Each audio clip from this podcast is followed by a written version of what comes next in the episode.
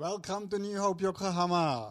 ニューホープ横浜にようこそいらっしゃいました How are you doing? 皆さんお元気ですか We hope that you are all well. 皆さんがあの元気で、えーやっていることを信じています It's such a blessing that we can use technology to get together to worship together. このようにテクノロジーを通じて離れている場所にいても同じ神様を礼拝することができて本当に感謝しています For me and Hotaru, this is actually the last message 実は in で a すね while. 実はですねこのコンビであのメッセージをするのはですね、えーしばらくの間最後になってしまいます As my family will go to Switzerland in the end of March, マティアスは3月の末に家族でスイスに1年間滞在する予定です。そして私は実は、えー、と4月から、えー、故郷のです、ね、岐阜県の飛騨高山に帰る予定です。皆さんの今とても寂しい気持ちでいっぱいです。皆さん私たちは皆さんのこと本当に大切な存在だと思っています。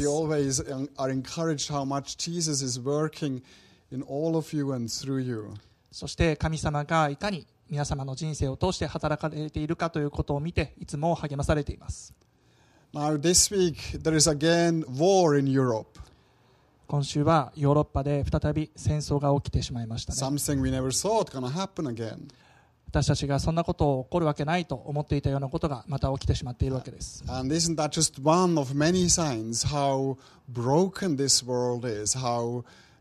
challenging darkness in this world is. まあしかしこの事態というのはこの世界がいかに壊れた世界であるかということを示す無数の兆候の一つに過ぎないと思います。しかし私たちは絶望する必要はありません。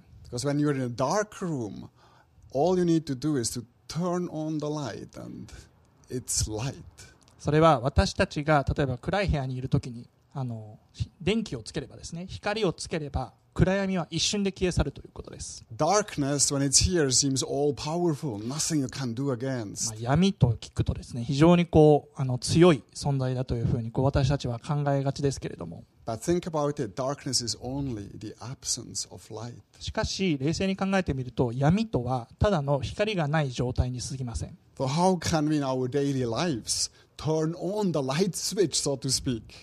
だから私たちにとって大切なのは日々の中でどのように光を灯していくのかということです How can we let, uh, or how can you let, how can I let the light God has given us be shining in this world? この世界において神様が私たちに与えてくださったその光をどのように灯していくかどのように輝かせていくかというところが大切なんです Let's uh, discover that together by having a short look at Jeremiah 29. 今日はエレミア書29章を主に、えーみ見ていきましてそのことについて学んでいきたいと思います Actually, in chapter 29, the prophet Jeremiah addresses the Israelites who are in the mid- midst of their darkest point of their history. この29章というのはですね預言者エレミアがイスラエルのえー民にメッセージを届けるんですけれどもこの時のイスラエルの民というのは彼らの歴史上最も暗い時期にいる時です The Israelites had lost everything. 彼らはあのす敵によってですね全てを失いました They were exiled by their enemies living in a foreign land. 敵によって故郷を追放されそして敵国であるバビロンに連れて行かれました And to make things worse, the Israelites knew that what happened to them, all these bad things which happened to them, was actually their own doing. さらに悪いことにイスラエルの民は自分たちの罪自分たちの過ちによってこのことが起きているということを認識していました As the prophet Jeremiah predicted, the idolat- idolatry of the Israelites did lead them into that sort of enslavement and that sort of hardship and darkness. エレミアが予言していた通りイスラエルの民の偶像礼拝は彼らに大きな苦難をもたらし、さらに彼らを敵の奴隷状態としてしまいました。だから、これから私たちはエレミアの言葉を読んでいくわけですけれども、この言葉はもう本当に真っ暗闇の中にいる民に向けられたメッセージであるということを覚えておいてください。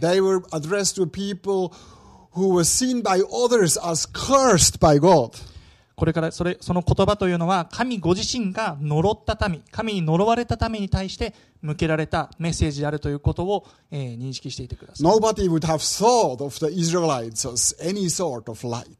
当時の人々は誰一人としてイスラエルの民のことをまあ何かの光だというふうには考えていなかったでしょ Nobody would have thought that they have any hope left. うもう彼らはあ周りの人たちはイスラエルのことを見てもう彼らに希望が残されているとは全く思えなかったはずです。So if you ever feel discouraged, you know, about what's going on around you,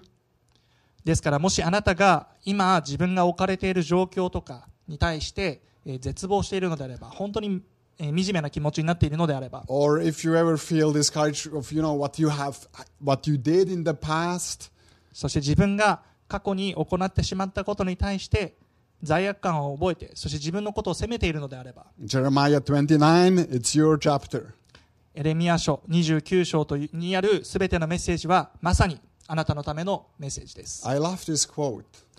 私の好きな格言を一つ紹介したいと思います There is a crack in everything. すべてのものにはひび割れた部分がある That's how light gets in. しかしそのひびから光が差し込むのである We normally think that the light shines only through people who have everything together, who are strong, successful, clever. 私たちは通常こう強い人とか成功した人頭のいい人そういった人が輝いている人であるというふうに思いがちですよね Then we look at ourselves and think, oh, this is not me. そして私たちは思うんですあ私は光なんかじゃないよそんなに強い人でもそんなに成功した人でもないから But that's dead wrong. しかしそれは大きく間違っています The light shines through the humble, to the broken, to the person who know that there are cracks. 光というのはへりくだったものまた打ちひしがれたもの自分にひび割れがあるということを認識しているものを通して働かれるんです Therefore, Jeremiah tells these humble people, these exiled people, that God's light will shine through them in the land of their enemy. エレミアはこのイスラエルというですね心を砕かれて自分の故郷から追放され敵の奴隷状態になっている人々に対して、えー神の光が輝くために敵の地で輝くための方法について語っています And so by, by surfing right where they were, or where they are now. 今日はその特徴を3つ見ていきたいと思うんですけれども、えー光が輝くためにまず今いる場所で使えるということを通して Then second, by loving sacrificially. 2つ目の光のポイントは犠牲を伴う愛を持ってそして自分のアイデンティティに固く立つことによってという3つのポイントです。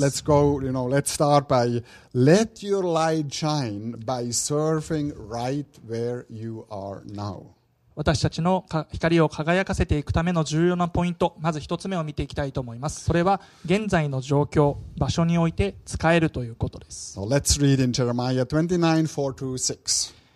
エレミア書29章4節から6節をお読みしたいと思います。 Okay, first in English. This is what the Lord Almighty, the God of Israel, says to all those who carried, who I carried into exile from Jerusalem to ba- Babylon. Build houses and settle down, plant gardens and eat what they produce. Marry and have sons and daughters. Find wives for your sons and give your daughters in marriage, so that they too may have sons and daughters. Increase in numbers there, do not decrease.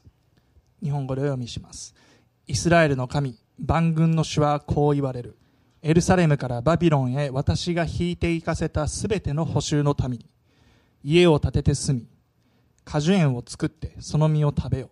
妻を迎えて息子、娘を産み、あなた方の息子には妻を迎え、娘を嫁がせて息子、娘を産ませ、そこで増えよ。減ってはならない。Jeremiah's message to these people uh, in that foreign land is don't withdraw from society. エレミアがイスラエルのために伝えたかったメッセージはこういうことです。あなたたちはこの社会との関わりを断ってはならないということです。Stay engaged. Keep investing into the future. むしろこの敵国の社会に関わり続けなさい。そして自分たちの未来に投資をし続けなさいということで Don't す。give in to fear. Don't give in to an inward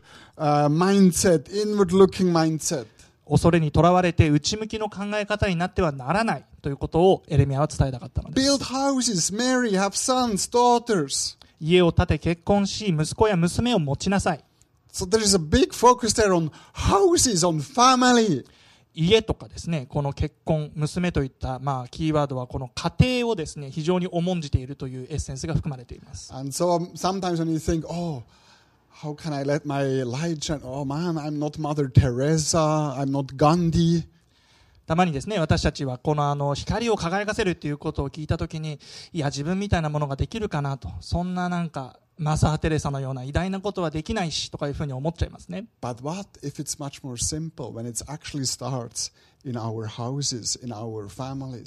でも光を輝かせると言ったのは何もそんないきなり偉大なことをしなさいと言われているわけではないんですもしかしたらそれは自分の家でできるような小さなことかもしれません And so, just to encourage all of us, I want to share a couple of very short things which happened recently happened with which by which I was encouraged.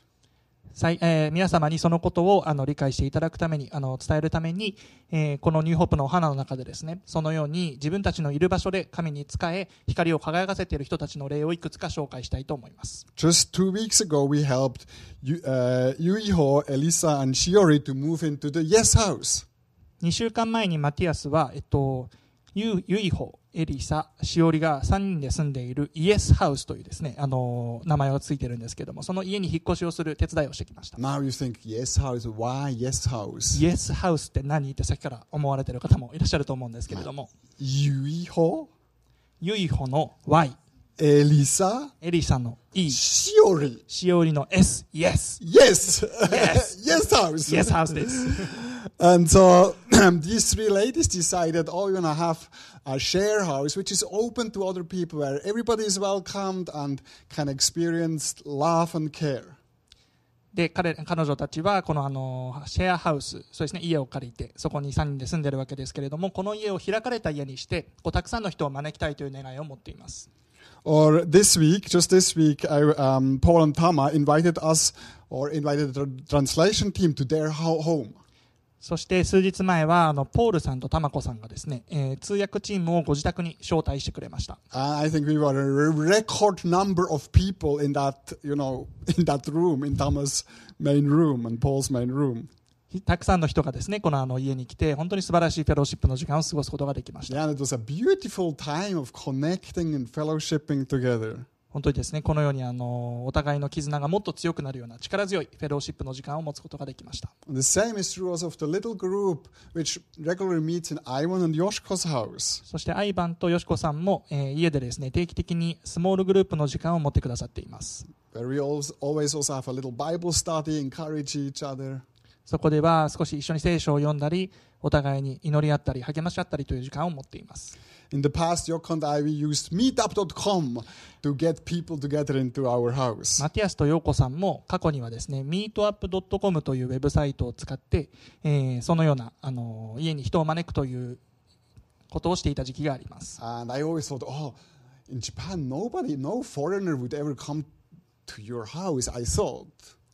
でも最初始めた時はあ日本にねいきなりこのなんか外国人である私がそんな家に来てくださいとかミートアップやっても誰も来たくないかなというふうに思ったんですよ But we had really totally strangers coming, ping pong, is meetup here? And like, and always a good time talking about God, eating together, fellowshipping, taking care of people. まあ、ミートアップというのはなんか本当に誰でもイベントを開催できるみたいなイベンあのープラットフォームなんですけれども本当にその始めた時に全くこう知らないような人がですねあーミートアップここですかっていうとこうピンポンしてきてたくさんの人が集まってくれたというのを覚えてます And in Switzerland, there is actually even the open house movement.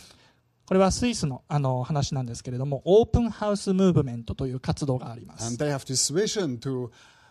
to, you know, uh, in, um, to be purposefully or to have uh, intentionally houses which are open, where people are welcome. このムーブメントのビジョンというのはこう人をですね家に招待するというクリスチャンライフライフスタイルを持つクリスチャンを増やすということです What's meaning? It means like God's love, God's presence, not just one, one hour, one and a half hour on Sunday, but actually a lifestyle. つまりまあ、全てのこと今までの例がですね日曜礼拝とか教会のイベントだけではなくて私たちが今今いる場所において、まあ、つまり私たちの家とか家庭において神の愛を実践し他の人たちを愛していくということです Now, during these last two years, COVID has been tough on all of us. この2年間コロナは私たち全員にとって、まあ、言わずもがなとっても辛いものでしたね And we all felt uh, force to withdraw a bit or to engage less in order to protect each other. 私たちはみんなコロナからお互いを守るために距離を取ったりとか関わりを減らしたりとかそういったことをせざるを得ないという状況に追い込まれてしまいました。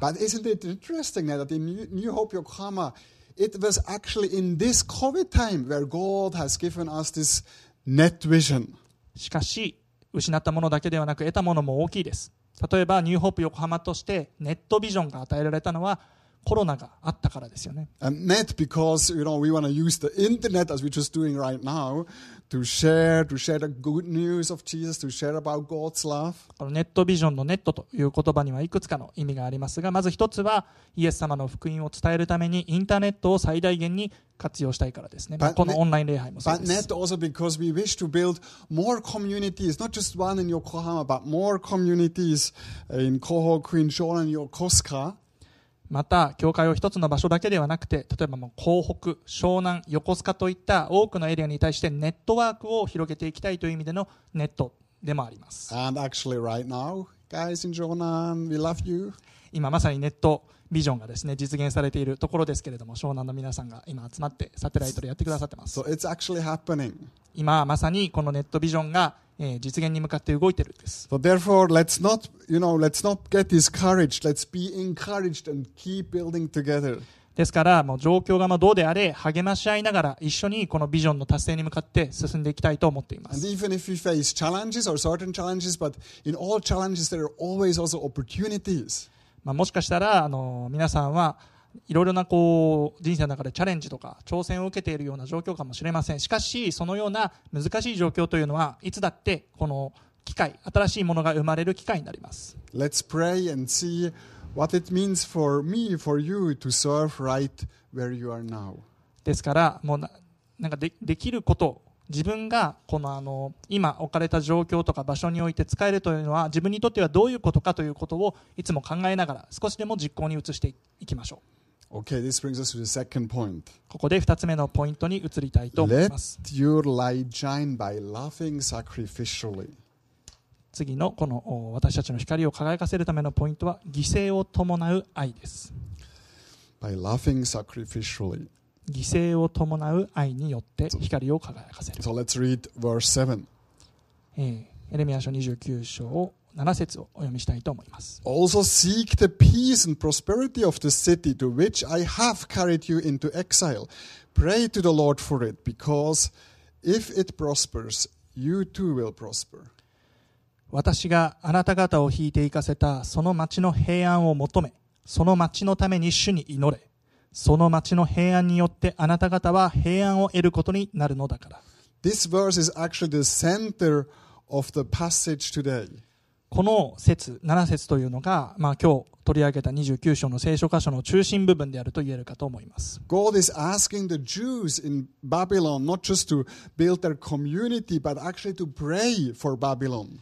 神はバビロンにいるユダヤ人たちにただ、えーそこの共同体、えーバビロンにおいて自分たちの共同体を作っていくだけではなくてそのバビロンの平安のために祈りなさいというふうに命令しているんです Now, what is translated here as seek the peace and prosperity of Babylon in Hebrew is actually bring shalom to Babylon. バビロンの平和と繁栄を求めようと訳し訳している箇所ですけれどもヘブライ語のニュアンスだとバビロンにシャロームをもたらしなさいというような意味になるんです The Jewish people, they always prayed for shalom of Jerusalem, peace for Jerusalem. ユダヤ人はかつては当然ながら自分たちのためにシャロームを祈っていたわけです But now, through the prophet, God challenges them to pray for the peace of Babylon, their enemy. しかし今、神は預言者エレミアを通して敵であるバビロンのシャロームのために祈るようにとエルサレムのあイスラエルの人たちをチャレンジしているんです。God is actually asking nothing less of the Jews, but then actually then to love, to reach out to their enemies. 神はここでユダヤ人に自分の感情に反してでも自分の敵を愛するということを求めています。And this is a big contrast to the nationalistic message of the false prophet, which you have in the previous chapter, chapter 28 too, where the false prophet Hananiah actually says to the people, Let's break the yoke of Babylon. まあ、これは、このメッセージは、この前の章、28章に出てくる偽預言者のハナンヤというですね、えー人と、人のメッセージとは対照的です。ハナンヤは非常にこう、国粋主義的なことを言ってですね、ユダヤ人に対して、神はバビロンのくびきを打ち砕くに違いないというふうに言ったんです。So Jeremiah told the Jews not only to submit to uh, Babylon, but actually to pray for their blessing, しかし実際には神様はエレミアを通してバビロンに対して服従するだけではなくてバビロン人のシャロームのために祈れというふうにユダヤ人に命じているんです Plus, he says twice now here in this verse too, I have carried you there. You are there because I want to have you there. そして非常に重要なポイントですけれども私があなた方をおバビロンに連れて行ったのだということを改めて明確にされています So here are some interesting questions to consider. ここでいくつかあの非常に興味深いあの問いかけをですねあの自分非常に重要な問いかけを自分たちにしてみたいと思います You know, who takes your peace away?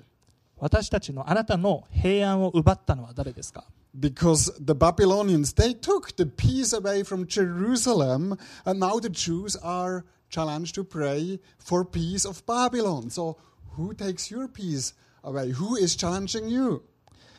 イスラエルの人たちにとっては、まあ、明確ですね。彼らの平安を奪ったのはバビロン人です。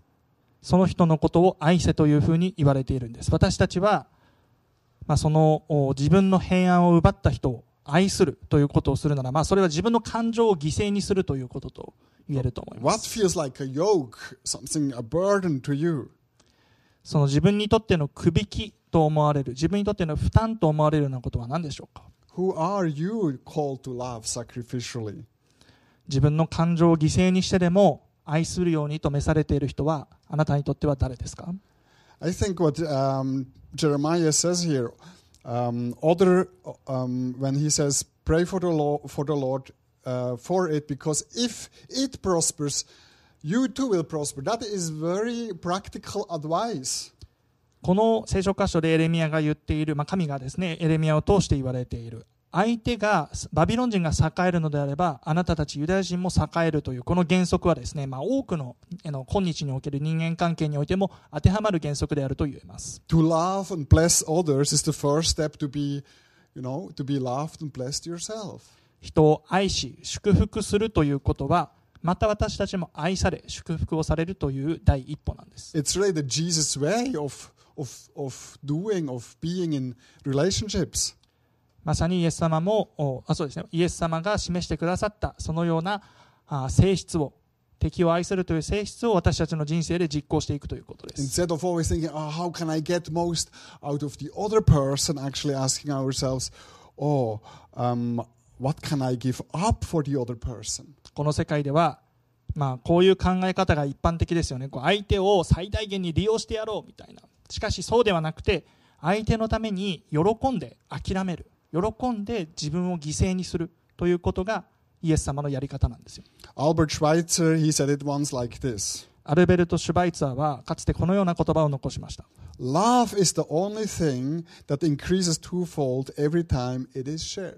分かち合うたびに2倍になる唯一のものがある。それはアイデア。The God given vision here, given um, to Jeremiah for the Israelites, I think is extremely empowering. 神からこのユダヤ人たちに与えられたビジョンというのはとても力強いものでありました Because don't we easily, so easily fall into some sort of self pity? 私たちってなんか自分はかわいそうマインドセットにいつもあの陥ってしまいますよ think like, oh, if only my boss would be. もしも上司がこうだったらな。自分の奥さんがこうだったら。自分の夫がああいうふうだったら、あの人みたいだったらいいのに。もう自分の子供がもうちょっとああいうふうにしてくれたらみたいな。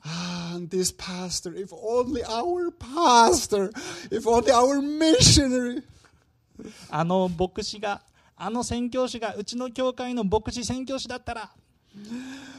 Then, you know, then we would prosper, then things would work out. そうしたら私たちはもう繁栄し祝福されるのにっていうふうに思っちゃいますよね But God just changes this all around. しかし神様は本当に全てこの考え方をひっくり返してくれますね He said to the Israelites, I did bring you to the place where you are right now. 神様はイスラエルのためにこう言ってるんです。バビロンに文句言ってんじゃないよと。私で神である私があなたたちをこの場所に連れてきたんだよ。I want you to trust me and to bring peace to this place, to bring shalom to this place. そして私は今あなたにこの敵のバビロンのために祝福しろって言ってるんじゃないかだからその私を信じて私のシャロームを敵であるバビロン人に与えていったらどうだと。We might often not like the place God has put us in, 私たちはしばしばこう神が置かれた場所について神が私たちを置かれた場所について感情的にはなかなか好きになれない時ってあります but it's not the place where we are not in, but the place where we are in, where God wants us to be a light for Him. And one way He challenges us is by loving, loving sacrificially in that place we, in which He has placed us. しかし私たちは本当にこの大切なことを覚えておかなければいけません。神が私たちに神の光を輝かせるようにと命じられている場所は私たちがいない場所ではなくて私たちがいる場所なんですよ。This brings us to the third and already last point. それではですね3つ目のポイントに移っていきたいと思います。これが今日の最後のポイントです。Let your light shine by standing firm in your identity. 3つ目のポイントは確固たるアイデンティティに固く立つことです.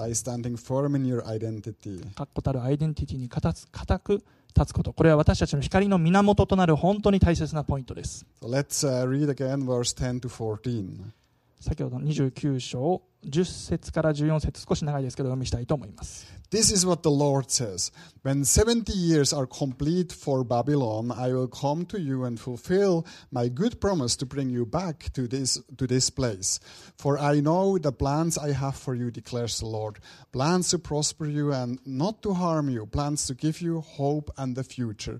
Then you will call on me and come and pray to me, and I will we- listen to you. You will seek me and find me when you seek me with all your heart. I will be found by you, declare, declares the Lord, and, and will bring you back from your captivity. I will gather you from all the nations and place where I have ba- uh, and, and places where I have banished you, declares the Lord, and I will bring you back to the place from which I have carried you into exile. 日本語でお読みします誠に主はこう言われる バビロンに70年が満ちる頃私方私はあなた方を顧みあなた方に慈しみの約束を果たしてあなた方をこの場所に帰らせる。私自身あなた方のために立てている計画をよく知っている。主の言葉。それは災いではなく平和を与える計画でありあなた方に将来と希望を与えるためのものだ。あなた方が私に呼びかけ来て私に祈るなら私はあなた方に耳を傾ける。あなた方が私たちを私を探し求めるとき心を尽くして私を求めるなら私を見つける。私はあなた方に見出される。主の言葉。私はあなた方を元通りにする。あなた方を追い散らした先のあらゆる国々とあらゆる場所からあなた方を集める。主の言葉。私はあなた方を引いていった先から元の場所へ帰らせる。Amen. The power source for being able to serve where we are and to love sacrificially comes from our identity in God's love and faithfulness. 一つ目と二つ目のポイントですね私たちが今いる場所において奉仕し犠牲的な愛あ犠牲を持って愛するということができる力の源は神ご自身の愛と誠実さに基づく私たちの真のアイデンティティにあるんです Now, how powerful is that? For I know the plans I have for you, declares the Lord. Plans to prosper you, not to harm you, plans to give you hope and the future. You will find me when you seek me with all your heart. なんと力強い約束でしょうか私自身、あなた方のために立てている計画をよく知っている。それは災いではなく平和を与える計画であり、あなた方に将来と希望を与えるためのものだ。あなた方が私に呼びかけ、来て私に祈るなら、私はあなた方に耳を傾ける。If you have joined today for the first time our service, a big welcome to you. もしかしたらあなたはまだこう神様を信じていないという人かもしれなくて初めてあの教会に参加するよっていう人もいらっしゃるかもしれませんけどあなたのことを大歓迎します Maybe you don't know yet, know much about God, but the fact that you have joined us today means you are looking, you are searching for God. まあ、神様って正直よくわからないんだけどっていうふうに思ってらっしゃる方ももしかしたらいらっしゃるかもしれませんが、まあ、この礼拝にそのあなたが参加しているということはあなたはどこかでこの神様を求めていらっしゃるということだと思います as God has promised here, God will honor your search for Him. そしてここでも、まあ、他の聖書箇所のいろんなところで約束されていますけど神は神ご自身あなか神を求める人々のことをとても喜んでいらっしゃるということをお伝えしたいです But even for all of us who have, you know, decided to follow Jesus a long time ago, it's actually the same thing. Every day again, we are challenged to come back to that identity of God's um, love and faithfulness shown to us in Jesus. 神が私たちに出会いたい私たちがあの神を求めることを喜んでいらっしゃるということは、まあ、ずっと前にですねずっと以前にイエスのことを神として受け入れた、えー私たちにとても当てはまります。私たちは毎日イエスにおいて示された神の愛によ根ざしたアイデンティティに立ち戻るようにと毎日チャレンジを受けているんです。Last Friday, uh, we finished our Galatians Bible study. 先週の金曜日私たちはガラテヤ人の手紙の、えー学びを終えて終えました。And actually, one of the most power powerful verses there for me is, you know, in Galatians 2.20, Paul says, その中でも本当に力強いというふうに思っている非常に重要だと思っている聖書箇所ガラテヤ人への手紙2章20節を皆さんにシェアしたいと思います I've been crucified with Christ, and I no longer live, but Christ lives in me. Then I live. The life I live now in the body, I live by faith. I live by faith in the Son of God who loved me and gave himself for me. もはや私が生きているのではなくキリストが私のうちに生きておられるのです今私が肉において生きているこの命は私を愛し私のためにご自分を与えてくださった神の御子に対する信仰によるのです No, I like how Paul says, I live by faith in. 私はこの信仰によって生きているというこのパウロの表現が本当に力強いと思います ask yourself, by what do you live? You know, by what? What gives you power? Because by whatever you live is actually really what empowers you.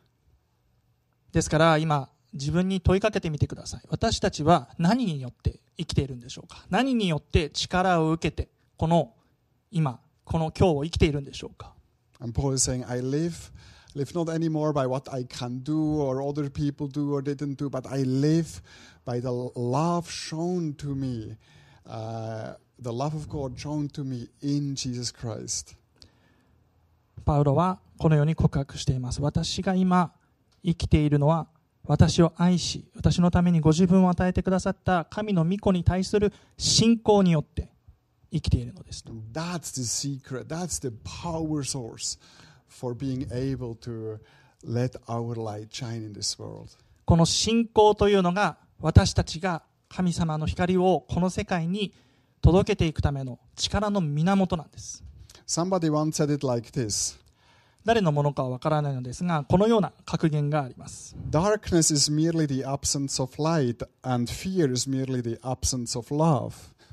闇とは単なる光の不在であり、恐れとは単なる愛の不在である If you want to be rid of fear, we cannot fight it, but must replace it with love. もし恐怖を取り除きたいと思うのであれば恐怖と戦うのではなくてあなたは恐怖を愛に置き換えなければいけない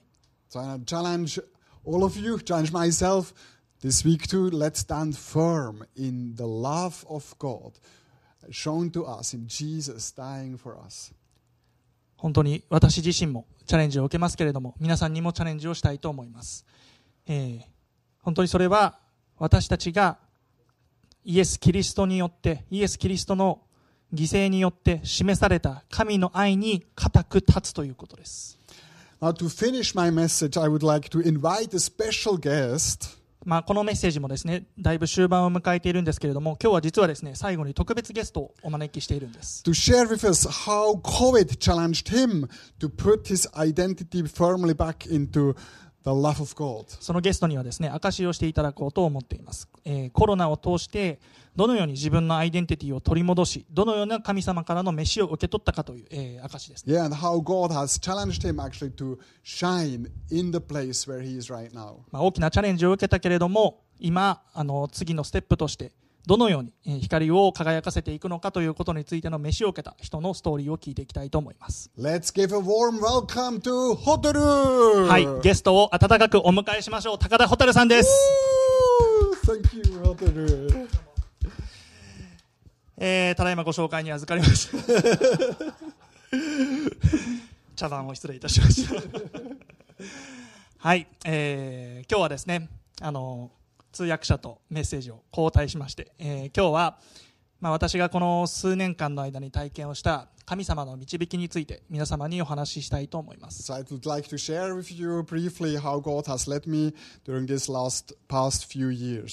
まあその前にですねあの、少し私の昔の話をしたいと思います。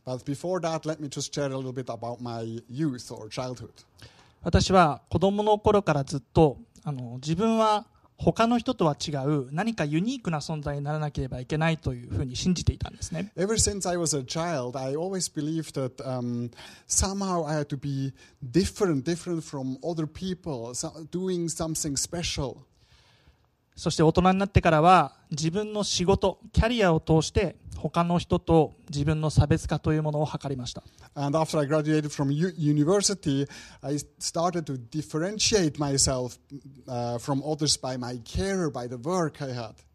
まあ、いわゆるこう仕事を通じた自己実現的なあのよく言われているやつにですねすごいこれを目指していたんですよ So I was aiming for something like self-actualization of Maslow, kind of through work. まあ、幸いにも私はもう非常に注目されている業界の非常に注目されている会社に入ることができました And I was so fortunate to get into a growing startup company which was uh, placed into a flourishing industry. だからまあ私はこの調子で自分のキャリアを築いていけばいつかその自己実現なるものが絶対に達成できるはずだっていうふうに思って、まあ、非常にこう満足感と安心感を持っていたんです And I was so happy and thought, as I go into this company, I was, yeah, I can surely, or I'm surely on the right track for achieving self-actualization. しかしコロナによって状況は全く変わってしまったんですね But then because of COVID, everything changed. 私が働いていた業界というのは旅行業界だったんです Actually, the the um, the company I worked in was about tourism. ご存知の通り、旅行業界はコロナによって大きなダメージを受けまして、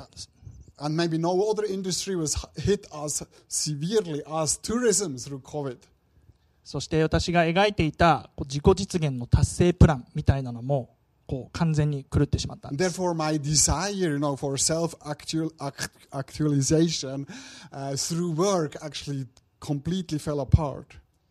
私は強い無力感と不安を感じました I uh, felt so much powerlessness and insecurity.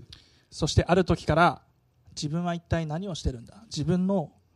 価値とは一体何なんだというようなことを考え始 And め it ました went to the point where I really wondered, yeah, what is actually my value? Am I worth anything at all? まあ本当に苦しい日々だったんですけれどもその時に私はこうふと思ったことがあります Uh, But then I thought to myself, なんで自分は仕事がうまくいかなくなったぐらいで自分の価値を見失っちゃったんだろう why, I mean, why am I doubting my value just because my job is not going well? 僕のクリスチャンとしてのアイデンティティ信仰はどこに行っちゃったんだって Where is my identity as a Christian, really? まあ、私はそこで気づいてまあ、そう私はそこで気づきましたそれは自己実現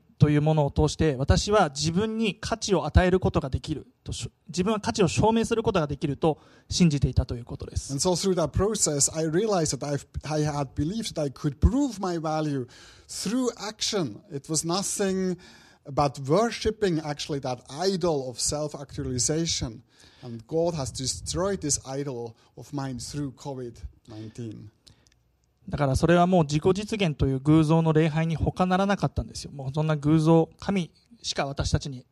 価値を与えることなんてできないのにその自己実現というものがそうですね。私に価値を与えるというふうに思っていたということはそれも偶像礼拝でした。Yeah, so I realized, I realized really that this was a so, some, for, some form of idol worship, my desire to build my value on my own work. それをも認めるのが一番つらかったかもしれませんが、まあ、私はでもそれを認め悔い改めて神の愛に根ざした本当のアイデンティティを手に入れたいというふうに願いました。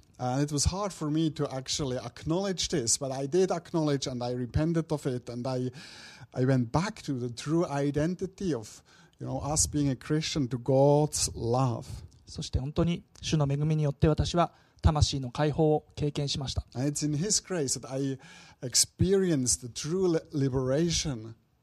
同時に、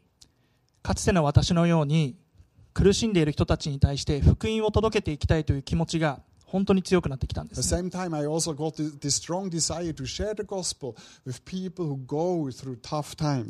私は牧師や宣教師といった献身者の飯について祈り始めていました And I started to pray, you know, about God maybe calling me to become a missionary or pastor.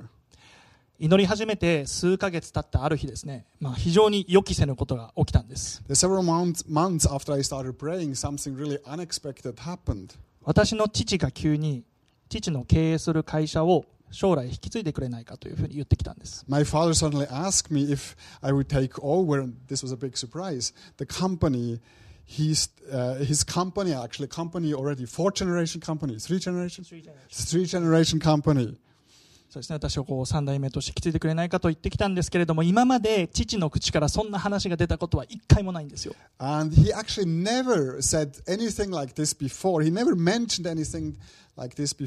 最初はだいぶ混乱しましたけれどもあの父の願いは本気なようだということが分かりました。And first I was kind of confused, but I realized my father is really serious about that. 私は神に問いました That's why I asked God. 求めていたのはなんか牧師とか宣教師の飯なんですけどみたいな Lord, I've been praying for months now if you want me to become a missionary or a pastor, but what's this now all about? なんか全然違うの来たんですけど何なんですか、I mean, it seems to be totally different from what I have been looking for. まあ、それについて私は祈り求めるうちに神は本当にさまざまな方法で私に応答してくださいました。そしてある時確信したことがあります。それは神は牧会や宣教の場ではなくてビジネスの場において私が主に仕えるようにと招いておられるということです。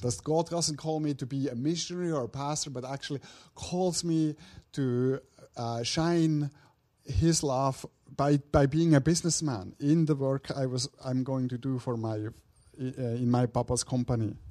私はこの春に自分の故郷である岐阜県の飛騨高山に戻って父の会社に入社します So soon I'm to go, go home to my hometown and join my father's company. でこの会社はあの天然成分の入浴剤というですねちょっとユニークな製品を作っている会 And 社 so です actually that company, my father's company, makes this bath salt with natural ingredients.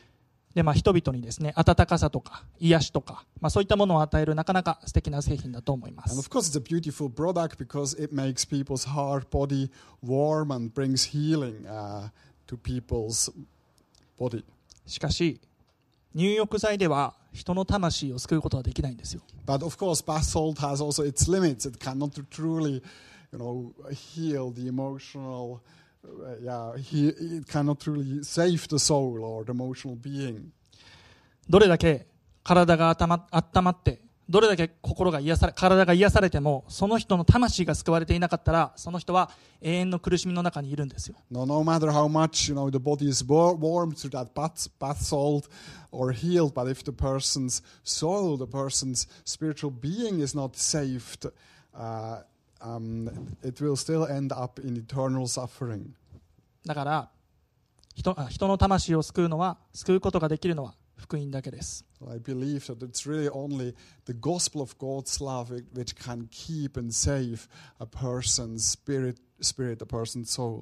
だから私はいつの日かこのビジネスを通じて福音を人々に届けていきたいと思っています。この機会はただのビジネスではなくて私にとってのミニストリーだと考えています。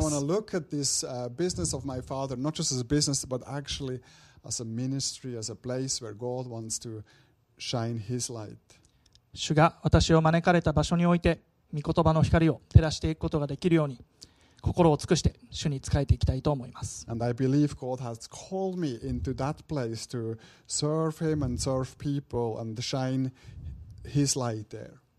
ありがとうございました Thank you. Thank you for having letting me share. Thank you so much, Oderu, and thank you always for translating.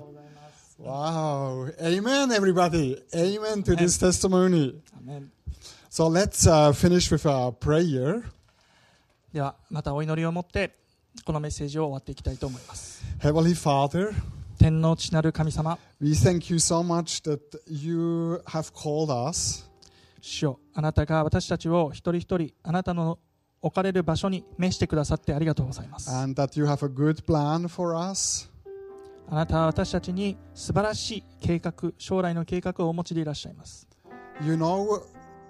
where each person who is joining us today stands. 今私たち一人一人がどのような状況にいるか私たちは知りませんけれども主よあなたはご存知でいらっしゃいます And you know, Lord, how often we question ourselves, how can I how can I be a light? I struggle with so many different things myself. 私たちは本当に光が見えないよう見えないように感じる状況の中で自分を見失い迷ってしまいます But thank you, Lord, as we saw today in Jeremiah 29, you shine through the humble, you shine through the broken. 主よ私たちは本当に不完全で賭けで賭けとひびだらけの人間ですけれども主よありがとうございます今日エレミア書を通して私たちの日々を通して賭けを通してあなたが輝いてくださるということを教えてくださいました So, Lord, we ask you today